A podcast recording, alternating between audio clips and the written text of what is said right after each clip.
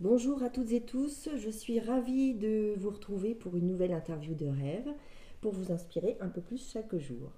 Aujourd'hui, je suis euh, en live euh, près de Fouenan. À Fouenan même. À Fouenan mmh. même, ok, avec Steve Doupeux et Caroline Nedelec. Euh, j'ai l'immense plaisir de refaire cette interview que nous avions réalisée à Paris au live de Christian Junot et euh, non enregistré. Donc, euh, tu as performé sur ce J'ai performé, exactement. Donc on recommence. Donc merci, un grand merci à vous deux de, de me recevoir aujourd'hui. Avec, plaisir. et donc, euh, en fait,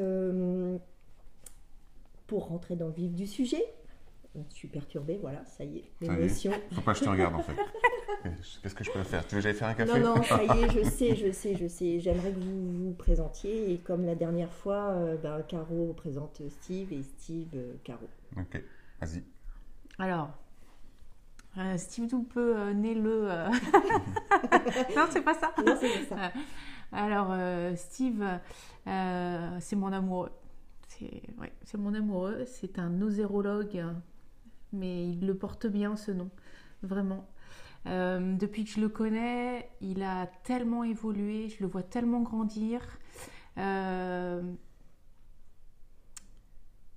euh, je, ouais, je l'admire de sa façon d'avoir toujours cette énergie, d'aller de l'avant, de, se booster, de booster les gens, d'être toujours à fond c'est vraiment quelqu'un de, magique à être auprès de lui parce que il, m'aide moi aussi à avancer, il m'a aidé à grandir.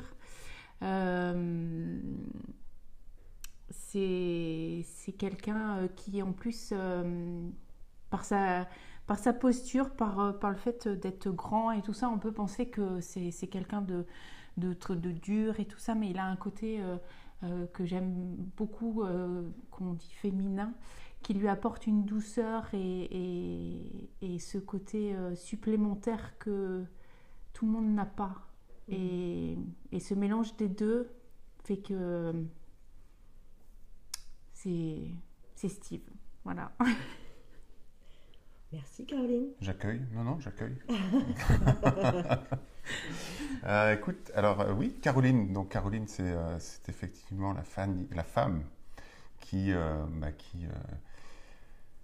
qui, m'accompagne. Et je dirais que c'est un peu l'équilibre, parce que c'est vrai que je suis tout le temps dans le speed et dans, la réflexion et dans, dans, la proactivité. et Caroline m'aide à, à, tempérer tout ça, et donc je trouve mon équilibre avec, avec elle.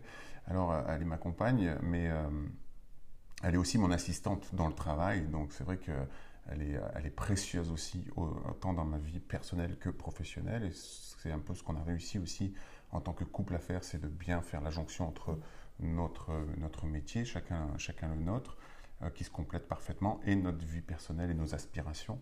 Et donc, Caro est quelqu'un de très posé, de, de, de, parfois même plus réfléchi que moi. Euh, et qui me permet de, tempérer un peu. La tempérance, c'est vraiment un truc que j'ai besoin souvent de, travailler et d'être à côté de quelqu'un comme Caro, et en l'occurrence de Caro, eh bien c'est euh, assez précieux.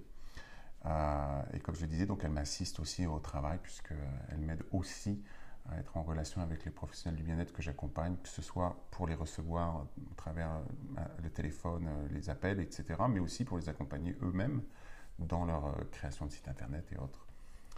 Euh, ça fait maintenant 10 ans quand même qu'on est ensemble. Hein. Mmh, Donc c'est vrai qu'on s'est vu grandir. Mmh. Caro était vraiment quelqu'un de pas très confiant au départ, pas très confiante, etc. Euh, et, donc je suis, euh, je suis assez content qu'elle ait grandi aussi à mon contact parce qu'au final, ça, ça m'est utile à moi.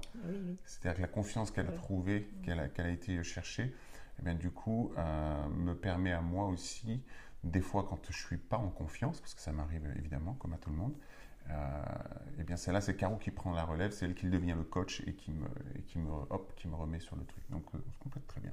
Super. Alors vous avez un rêve aujourd'hui, euh, donc associé voyage et développement perso. Est-ce mm. que vous pourriez nous en dire quelques mots de votre projet? Oui, c'est le projet Philosophie Nomade, puisque la, la, société s'appelle Philosophie. En tout cas, au départ, mon cabinet s'appelait Philosophie et on, a créé une société du même nom. Et le projet Philosophie Nomade, c'est de partir sur les routes, on va dire, du monde. Parce qu'au départ, on dit les routes d'Europe, mais en réalité, on s'autorise. C'est ce que, j'allais euh, j'allais rebondir, parce que c'était marqué Europe sur ma fiche. Alors, euh, c'est du monde, du coup? C'est d'Europe, on va dire, en priorité, mais on ne s'interdit pas, par exemple, d'aller jusqu'au Maroc, euh, etc. Donc, c'est plus forcément l'Europe. Donc, ceci dit, on ne s'interdit pas non plus de, de, de, de, déposer notre véhicule, prendre un avion et d'aller rouler aux États-Unis, au Québec ou peu importe. Mm. Donc on, s'offre cette liberté-là. Et le projet, c'est ça, c'est de partir sur les routes, en tout cas, un peu en mode road trip quand même, parce qu'on aime ça, et de faire le travail qu'on aime faire, donc de vivre de cette passion d'accompagner les gens eux aussi à oser euh, vivre la vie qui leur ressemble et à entreprendre cette vie qui leur ressemble, euh, en étant libre de le faire de n'importe où sur, le, sur la planète. Donc euh, on a travaillé fort, on va dire, ces six dernières années pour mettre ça en place. et ça commence là à se, à se, réalisé très concrètement, effectivement, puisque, on va le dire ici, on est, on est le 30 octobre, je crois 31, 31, octobre. Donc euh, le samedi qui s'en vient, on va faire notre vie des maisons, comme tu le sais. Donc c'est que là, ça commence vraiment à se dessiner de plus en plus précisément. Oui, oui, oui, oui. c'est mon rêve au départ, en fait. C'est plus mon, mon projet à moi, mon rêve à moi de partir sur les routes. Et il a fallu que j'arrive à convaincre Caro. Et toi, Caro? Ah, alors moi, sur, euh, euh, si on reprend l'histoire, ce projet, sans qu'on s'en rende compte vraiment sur l'instant, est né quand on a fait la route 66 aux États-Unis. Euh, j'ai kiffé ce voyage, mais vraiment. et quand Steve m'a parlé de, ça fait plusieurs fois hein, qu'on voulait quitter la région, qu'on se voyait aller à droite à gauche et tout ça, et que moi je mettais des freins par rapport à ma fille. Mhm. Euh, et puis cet hiver, et eh ben, euh, enfin l'hiver 2018, euh, ben, ce blocage a sauté. et puis j'ai dit, allez, go. C'est vrai que c'est pas quand on aura 75 de Halais qu'on va pouvoir se permettre de faire ça. Et plusieurs événements vraiment fini par, euh, par me faire lâcher la petite chose en plus. Et voilà, donc effectivement, c'est au départ plus un désir de Steve, mais que j'ai vite raccroché les wagons. Et, et maintenant, moi, des fois, quand il me dit T'es sûr qu'on se trompe pas? Je dis Mais moi, même si tu veux plus partir, je prends le camion et je pars toute seule. Parce que moi, je veux vraiment, vraiment partir maintenant. C'est plus, mm. c'est plus possible de revenir en arrière, quoi. Mm. C'est non. Non. Pas de retour en arrière. Non. Et, et je le vis euh, très, très bien. Alors j'avais une question par rapport à ça justement. Est-ce que vous aviez une anecdote précise ou un moment clé qui a déclenché votre, votre euh, rêve, projet euh, Mais voilà, tu parlais de la route 66, donc c'est oui. ça pour toi? Je pense que toi aussi, enfin, c'est vraiment ce voyage euh, a été, euh, on a traversé vraiment les États-Unis. On a, on a fait vraiment la route 66 du début jusqu'à la fin en trois semaines, en faisant les parcs en même temps. Et on a, on s'est dit c'est ça ce qu'on aime faire, euh, la route, être libre, on, avait, euh, on allait euh, chez les gens dormir, on rencontrait, on a dormi en camping. Euh, et, et à ce moment-là, on s'est dit, il faudra qu'on le refasse. Et on, je pense que au fond de nous, on savait très bien qu'on arriverait à, à, vraiment allier ça. Alors après, on ne savait pas à quel moment, On ne savait pas forcément qu'on allait adopter ce mode de vie, en faire carrément un mode de vie. on s'était dit, on va partir, il faut qu'on le refasse, c'est trop le kiff. C'est vrai, c'est vraiment ce sentiment d'être sur la route, c'est vraiment un sentiment de liberté en fait. On peut aller où on veut, quand on veut, on bouge quand on veut. Et on s'était dit, il faut qu'on refasse ça tous les ans, c'est génial, etc. Sauf que, évidemment, bah, comme tout un chacun, euh, tous les ans, en fait, tu ne refais pas ça, déjà parce que tu n'as pas forcément les moyens et puis parce que tu n'as pas forcément le temps, et puis parce que le temps passe vite, et qu'au bout de 4-5 ans, tu te rends compte que tu n'as pas voyagé depuis. Et puis après, il y a eu probablement un autre déclic, euh, ben justement, qui est venu cet hiver, probablement, même si moi, je remettais souvent sur le tapis, j'ai envie qu'on bouge, j'ai envie qu'on parte, etc. euh, faut, savez que moi, faut savoir que moi, j'ai souvent eu peur de voyager, en fait. Je, suis, comme j'aime le dire de temps en temps, avec un peu d'humour, c'est que je suis un aventurier en pantoufles. Donc j'ai des rêves plein la tête, je me vois faire des tas de trucs, vivre des trucs de dingue, mais en même temps j'aime tellement le confort de ma maison que j'ai du mal à partir. Donc euh, voilà, sauf que le travail m'a amené à faire tellement de déplacements ces dernières années avec les deux films que j'ai faits, avec euh, tous les déplacements pour le boulot, les conférences et compagnie. Euh, finalement, j'ai pris goût à le faire et je me suis senti de moins en moins en insécurité. Et c'est devenu comme normal, finalement, à un moment donné, de dire mais il faut qu'on parte. Mais je pense que quand on a fait la route 66, c'est clair qu'on avait le désir de repartir, mais on n'avait pas le projet d'en faire un mode de vie. Et surtout, on n'avait pas les moyens de, faire un mode de vie.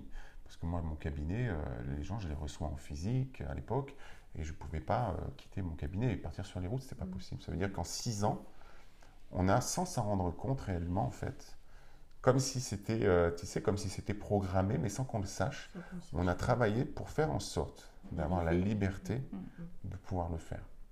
Et donc, c'est en 2018, hein, finalement, que bah, la décision a été prise, on va dire, au printemps.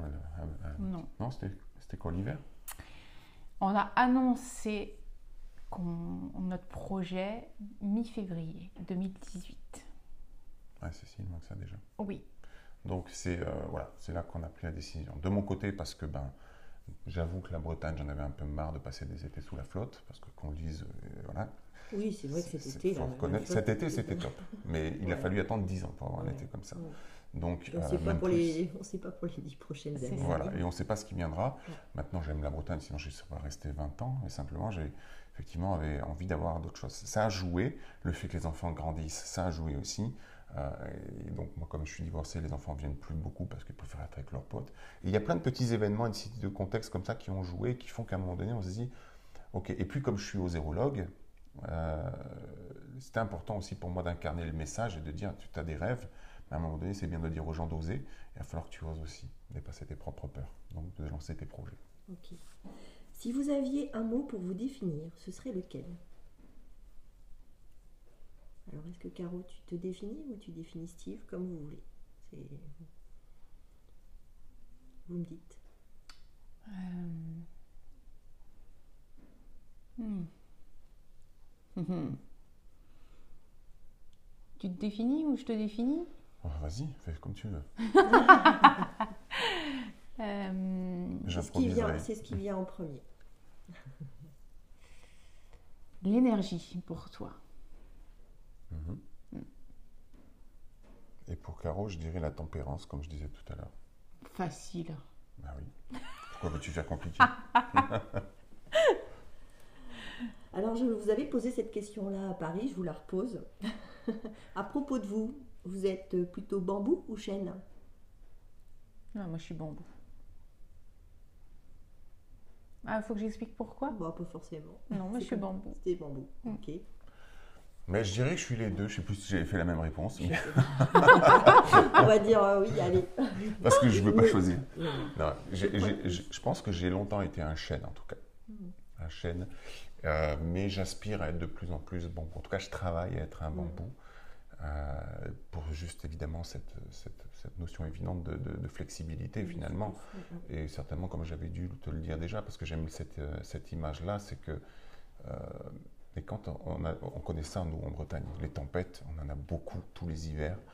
Et c'est vrai que quand on se promène en chemin, en forêt ou en bord de route, parce que des bambous, on en voit souvent, rarement, pardon, en forêt, mais on voit rarement justement un bambou couché sur le sol. Par contre, des chênes, même très vieux, on peut en voir qui se sont aplatis sur le sol à force de vouloir résister à la nature. Donc je dirais que moi, je, suis quand même de nature à être un chêne solide, campé sur mes, mes trucs. Je pense qu'il est une force aussi. Mais j'ai envie de dire que je tends de plus en plus à être euh, bambou pour cette idée de flexibilité. Et on pourrait ramener ça aussi avec la notion du yin et du yang. Je, je suis très masculin au fond mais je laisse aussi une place à la féminité parce que je il y a toujours cette notion d'équilibre. Mm. Merci.